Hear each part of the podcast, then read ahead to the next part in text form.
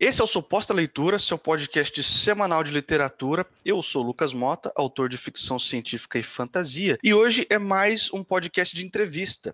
E agora eu vou pedir para minha convidada de hoje se apresentar. Oi, gente, eu sou a Jana Bianchi. Eu sou autora, é, engenheira, editora, podcaster do Curta Ficção. É, sou colaboradora do Tempos Fantásticos e eu sou também passeadora de lobisomens nos tempos vagos, que são poucos, mas enfim. E como vocês podem perceber, a gente vai ter muito para conversar, já que a nossa convidada de hoje faz muitos projetos, tem muitas coisas que ela faz por aí. Então, depois dos recados.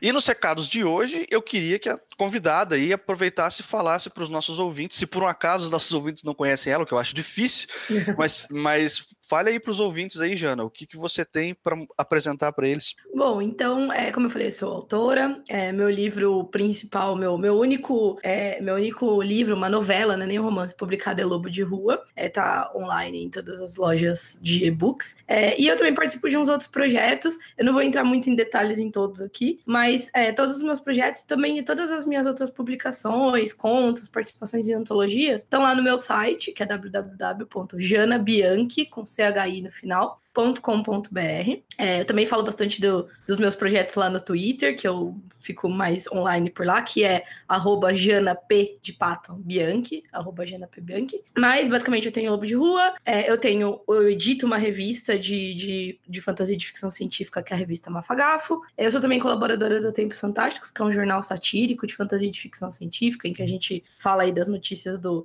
presente, do passado e do futuro alternativos. É, e eu sou co-hostess do podcast Curta Ficção. É, vocês, se vocês ouviram todos os episódios do Suposto Escritor, vocês já ouviram uma entrevista com o Lee, que é o, outro host lá do, do podcast. Agora a gente tá com uma outra, uma outra co-hostess. Agora lá no, no, meu site tem todo tem, tem uma, um linkzinho novo ali, que eu comecei também a fazer é, leitura crítica e, e copy desk, mas eu tô começando agora, então é tudo isso que eu faço aí, basicamente que já é uma bela de uma lista, né? Todos esses links aí, recomendados pela Jana, vão estar na postagem aí do podcast. E se você costuma ouvir o suposta leitura aqui, todos os episódios, você sabe também quais são os recados que eu e a Raíssa, que não pôde gravar com a gente aqui hoje, temos. Vai estar os nossos links de sempre aí também na postagem.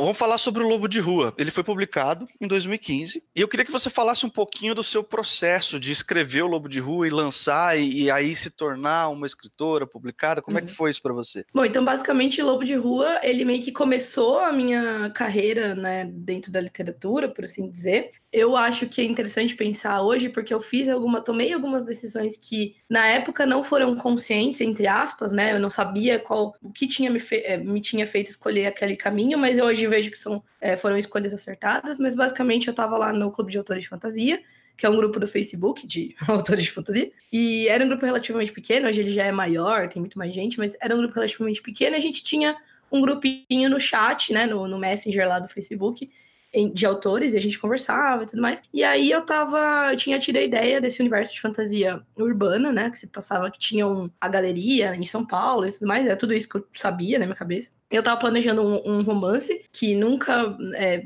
nunca foi escrito de fato, essa história, né, mas dentro do universo da galeria. E aí como a gente conversava muito sobre os, os nossos universos e nossas histórias, a gente resolveu fazer é, uma mini antologia no Weedbook, que é um. Na época existia esse site, não existe mais, mas ele é meio que equivalente ao Wattpad, assim, então você conseguia publicar online gratu gratuitamente. Cada um ia escrever um texto sobre o seu universo. E aí eu tive a ideia de escrever dentro do universo da galeria, uma fantasia urbana em São Paulo, um conto sobre um lobisomem, né? Que é a minha figura mitológica clássica preferida, assim. Eu gosto muito, tem a ver, né? Minha família conta histórias de lobisomens e tudo mais. E aí eu acabei escrevendo, só que obviamente eu não sabia o que eu estava fazendo, então eu ia escrever um conto, acabei escrevendo uma novela de quase 20 mil palavras. E aí, beleza, coloquei lá no e-book. E aí a galera começou a ler e começou a gostar muito, assim. Né? Tipo, meus amigos ali do Clube de Autores de Fantasia. Até que a Paola, que a Paola Siviera, autora do Alto da Maga Josefa, não sei se vocês conhecem, saiu pela Dame Blanche também. Ela falou para mim: Jana, a gente ficou amiga por causa da escrita, né? A gente não se conhecia antes, mas foi, foi mais ou menos nessa época. Ela falou: Jana, publica na Amazon, né? Pega, dá uma revisada tal, passa por uma revisão e publica na Amazon. E aí eu falei: ah, beleza, né? Mal não vai fazer. E publiquei. E aí meio que tudo começou nisso, assim. Publiquei na Amazon. Aí eu tive a ideia de fazer uma, uma versão é, física totalmente independente, porque eu sou engenheira e eu queria saber, sabe, como que fazia o negócio ali. Então fui atrás de revisão, diagramação, capa, impressão e tudo mais. E isso acabou sendo um meio que um cartão de visita meu, assim, para outros autores, para editores e para pessoas que eu acabei conhecendo, porque eu chegava, ó, oh, tá aqui meu livro tal. É um livrinho curto. Essa é uma das decisões que não foi racional, por assim dizer, na época, mas hoje eu vejo que eu acertei muito, né? Então era uma história muito curta, que as pessoas liam rápido, então elas não precisavam se comprometer, né? Um monte de tempo para ler o primeiro livro de uma, de uma autora. E aí o negócio começou, sabe? Daí depois disso que eu conheci muitas pessoas que me trouxeram, né, me, me levaram na época para outros projetos, conheci o Li, aí a gente começou o Curta Ficção, conheci o pessoal do Tempos Fantásticos num evento, comecei a participar, e aí conheci o Rodrigo Van Campen, que por sinal agora é meu vizinho aqui, a gente mora super perto, e aí eu comecei a, a, a gente começou a falar da Mafagafo, então foi meio que tudo, tudo nasceu no Lobo de Rua mesmo. Você mencionou a Mafagafo aí, e, uhum. e bom, para quem não sabe, para quem não conhece, a revista Mafagafo é uma revista digital de ficção científica e fantasia, que publica histórias no formato seriado, ou seja, seja, uhum. cada, cada mês um, um, pedaço da história sai e ao todo são quatro partes por edição da revista. Isso. Desde a primeira parte da primeira edição, tem um texto lá no site oficial que diz que, por enquanto, a revista Mafagafa ela não pode pagar direitos autorais aos autores, uhum. mas que existe um interesse muito forte Sim. De, disso acontecer. É, eu queria que você falasse um pouco, porque assim, nós que somos autores independentes, a gente sabe muito bem por que, que isso acontece e como é que isso é difícil aqui no Brasil, mas eu queria que você explicasse um pouco esse procedimento para os leitores que talvez não estejam familiarizados com isso. Por que, que isso ainda não é possível e o que, que precisa acontecer para que seja possível? É, vamos lá, eu vou explicar isso usando um case, por assim dizer, da Trasgo, da revista Trasgo, né? Que acho que vocês devem conhecer, até na entrevista do livro vocês falaram, né? Porque tem um conto publicado lá, eu tenho Sim. também. A Trasgo, ela ela. Como eu falei, eu sou vizinha do Rodrigo, sou, sou muito amiga, a gente se encontra de vez em quando para um café, e ele já me contou em detalhes que a Trasgo é, começou como uma revista gratuita, assim como a Mafagafa, né? Gratuita para o leitor, então você pode fazer o download da revista sem pagar nada. E aí, por um tempo, a revista foi gratuita, não pagou royalties também para os autores, e então o Rodrigo resolveu, isso há muitos anos, acho que talvez no segundo ano da Trasgo, fazer um, um experimento de lançar a Trasgo na Amazon. Eu não vou lembrar, eu cheguei a, a a, comprar a Trasgo nessa época em que ela era paga, tá? Quando eu ainda mal conheci o Rodrigo. Aliás, talvez acho que eu nem conheci ele. Eu não, não lembro qual era o preço, mas era um negócio tipo assim: 5 reais cada edição, 7 reais cada edição. Era um valor irrisório, assim, né? Perto do, do que é a Trasgo, do uhum. projeto uhum. e tudo mais. E aí ele me falou dos números. Então, assim, enquanto no, no primeiro, na primeira leva, né, da Trasgo, que foi gratuita antes da, dessa cobrança, tinha, sei lá, centenas, talvez milhares, não sei, de downloads da Trasgo. Quando passou a ser pago, tipo 5, 7 reais, ele vendeu, tipo, cinco trazos, entendeu? Em, sei lá, seis meses, um ano, não sei. E aí ele falou: tá, então esse formato aqui não funciona, pelo menos não para uma revista, vamos voltar pro formato gratuito. E foi quando ele abriu o financiamento coletivo da Trasgo, o padrinho da Trasgo, inclusive. Para quem não conhece, eu recomendo dar uma olhada, porque é um projeto bem legal e financiamento recorrente, né? Que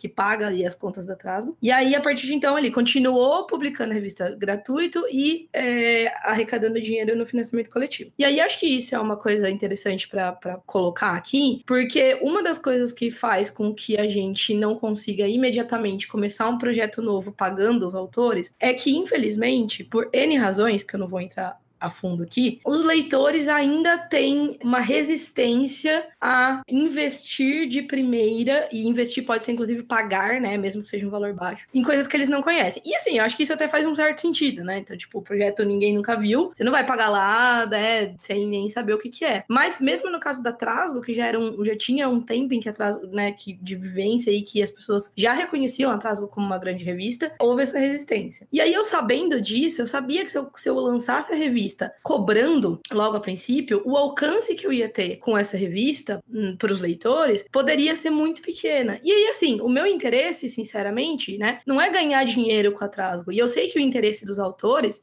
com a Trasgo, com a, com a Mafagaf. E eu sei que o interesse dos autores, inicialmente, não é ganhar, encher o bolso de dinheiro vendendo suas histórias para uma revista, né? A minha ideia era justamente abrir um espaço de divulgação de ficção curta, de fantasia e ficção científica, que é uma coisa que eu amo, e que Se você tá acostumado aí ao meio, você sabe que fora a Trasgo, fora a Mafagafo e uma outra revista que já não existe mais, como a Pulp Fiction, do Homo Literatus, e algumas outras revistas, tem a Avessa, né, da May Barros e tal, exceto essas, a gente não tem muitas, muito espaço para publicação. A gente tem alguma uma outra antologia que abre, geralmente com temas específicos, então você não pode pegar, ah, escrevi esse conto maravilhoso, o que, que eu faço com ele? A menos que tenha uma antologia com um tema similar, né? E aí eu falei, ah, então tá bom, então eu vou começar a revista de, disponibil, né, disponibilizando ela de forma gratuita e, por consequência, eu não vou conseguir pagar os autores, pelo menos não, porque eu paguei todos os custos da revista do meu bolso, né? Então, logo, site, as capas, a diagramação, é, uma, uma série de outros serviços que eu paguei, eu paguei no meu bolso. Então eu falei, ah, e eu não ia, infelizmente, ter o dinheiro para pagar é, o valor decente, por assim dizer, para todos os autores, né? Então, o que eu acho que precisa para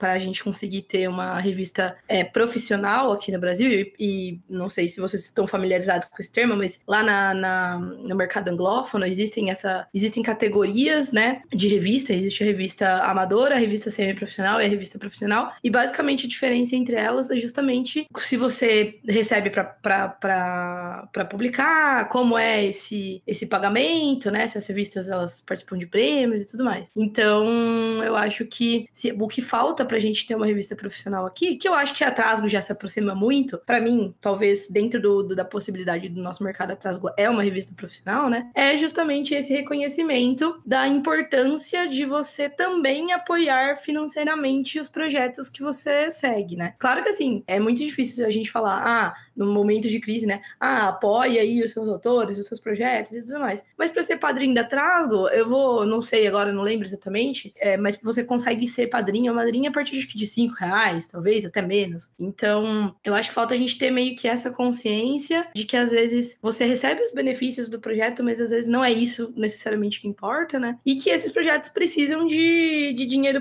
para existir. É, isso sem, mesmo que você não vá pagar os autores, e mais ainda se você quiser pagar os autores, né? E aí a gente acaba entrando né, nesse paradoxo, assim, de ou eu publico gratuito para as pessoas lerem, ou eu publico pago para as pessoas pagarem para eu poder pagar os custos da revista, mas daí as pessoas não leem, né? Então a gente entra nesse, nesse looping, assim. Mas eu acho que eu vi um, uma certa, nos últimos, talvez no último ano, vai, 2018, né? Eu vi uma, um crescimento do interesse pelas revistas, assim. Então eu acho que pode ser, a gente pode estar, tá, assim, num caminho legal, assim, de, de gente conhecendo esse, esse formato de publicação e talvez apoiando no futuro, entendeu?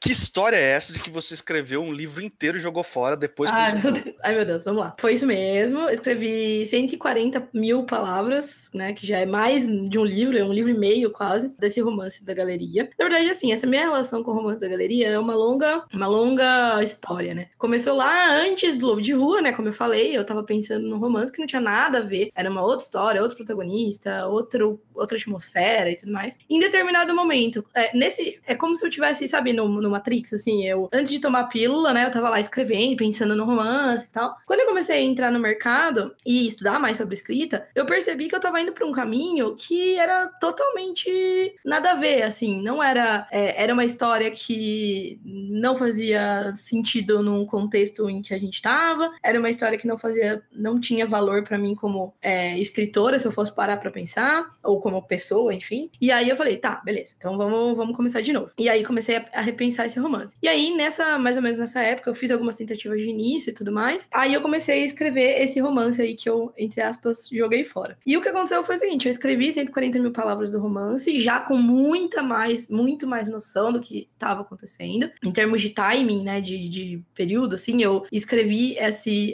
Comecei essa, essa história nova no NaNoWriMo de 2017, né? Então nem faz tanto tempo, um ano e pouco aí atrás, um ano e meio atrás, né? Comecei o o, essa história, escrevi as 140 mil palavras, que é muito mais que eu deveria ter escrito, mas enfim. E aí, felizmente, eu resolvi contratar um editor freelance, é, que é o Daniel Lameira, que foi editor da Aleph, foi editor da Intrínseca, ele foi o editor do Felipe Castilho, na Ordem Vermelha e tudo mais. Já conhecia o Daniel, né, de, há, há muito tempo. E eu falei, ah, eu queria trabalhar essa história porque eu quero que o meu romance seja muito próximo do melhor que eu posso fazer nesse momento. E aí ele leu o romance e, e falou: ah, gostei disso, não gostei disso, não, não, acho que tinha que mudar, não, não. Mas ele, a gente começou a conversar, ele começou a me mostrar e me apresentar algumas possibilidades de como contar uma história de um jeito mais legal, que me fez, isso não foi ele que falou nem nada, mas me fez ter a vontade de começar de novo para fazer o negócio do jeito certo, sabe? Então, eu falei para ele: olha, eu gosto disso, disso, disso, dessa, desses conceitos. Esses conceitos aqui, né, conversando com ele, acabaram entrando porque eu já tava ali com, né, 80 mil palavras escritas, então já não tava muito em, em com a, o clima de, de voltar e recomeçar. Então, já que eu tenho, eu tô, né, trabalhando com você e você tá me dando tantas dicas e, e mostrando um caminho diferente, eu vou tentar fazer de novo, né? E aí eu tive um, vai, uns dias de crise, assim, tipo, o que eu tô fazendo da minha vida, eu nunca vou publicar porque vai demorar 30 mil anos para escrever. Mas aí eu superei esse momento de crise, arquivei minhas 140 mil palavras e comecei a trabalhar com Lameira num outline novo. É, nesse caso, eu sempre trabalhei com outline, né? Sempre trabalhei com, entre aspas, roteiro para escrita, mas dessa vez eu tô trabalhando de uma maneira muito mais focada e muito mais baseada em, em conceitos de narrativa, né? Com muito mais conhecimento. Li um monte de coisa que o Lameira me passou e tal. E aí agora eu tô trabalhando, eu tô quase terminando a primeira versão desse roteiro que eu vou começar a escrever. Assim. Então foi, foi um processo assim, doloroso sim, porque né, 100 mil, 140 mil palavras para alguém que escreve no máximo, estourando num ótimo dia maravilhoso, duas mil palavras por dia, é muito tempo, né? A gente não escreve todo dia, muito menos duas mil palavras, mas foi muito tempo de trabalho em que eu que eu tô arquivando, assim. Mas ao mesmo tempo eu vejo que isso construiu a base do que vai ser esse romance, que eu acho que realmente, pelo que eu já tenho, vai ser muito melhor. Então eu acho que vai ser. Foi um, foi um bom negócio. Eu acho que parece. Sabe aquele lance de você dar um passo para trás para depois você poder dar, tipo, dois para frente? Então eu tô nesse momento do passo para trás, assim. Parece que foi uma coisa ruim, mas eu acho que é a hora que eu andava e eu vou chegar mais longe do que eu ia chegar antes, entendeu? Entendi. Não, isso é determinação, né? Duas coisinhas aí só para contextualizar para os ouvintes, para quem não tá familiarizado com essas coisas entender. Primeiro, 140 mil palavras é um catatal, é um pequeno, é um pequeno tijolo que a Jana jogou no lixo para começar Exato. de novo. É, teve... é, é, inclusive, muita coisa, assim. Não, é nenhum livro iniciante sai com 140 mil palavras. Eu ia ter que resolver isso, entendeu? Então... Exatamente. É um, é um livrão, já, já uhum. é um uhum. livrão. E segunda coisa, ela citou aí que começou a escrever esse livro no NaNoWriMo. Para quem não sabe, é um,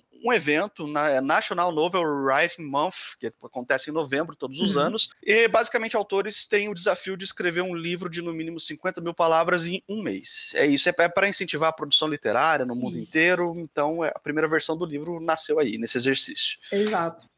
Todos os autores têm sempre aquelas histórias, você tem um monte de contos publicados por aí, em tudo que é lugar, um monte de projetos que você está tocando, mas todos os autores têm as suas histórias que nunca foram publicadas e que por alguma razão você acaba desistindo dela, que é diferente uhum. disso que você acabou de explicar, que você ó, não, não desistiu da história. Eu comecei de novo porque eu Isso. entendi algumas coisas, né? Mas dentro dessa questão de histórias que a gente desistiu, eu queria que você falasse um pouco pra gente aí da sua primeira grande história que nunca foi publicada. Que história é essa que você tá. escreveu a história do bolinho? A história, o caso do bolinho. O caso do bolinho foi minha. Gente, essa realmente é, é a minha história. Não, tô brincando. Então, a história do bolinho foi é, uma das primeiras coisas que eu. Eu não sei se foi uma das primeiras que eu escrevi ou se é uma das que sobraram aí o registro. Quando eu comecei a brincar de escrever, por assim dizer, eu acho que meu pai achou muito fofinho, meus pais, né? E eles guardaram eram as coisinhas que eu escrevia, os arquivos que eu escrevia. E aí o caso do bolinho é uma, é uma história que eu escrevi quando eu tinha acho que sete, seis para sete anos, ou sete anos assim, meio recém-completados. E é, ele é, eu não sabia, depois de adulta que eu peguei de novo o Caso do Bolinho, que eu falei, eu fui procurar, e tem um livro que chama Caso do Bolinho, que a história é muito parecida.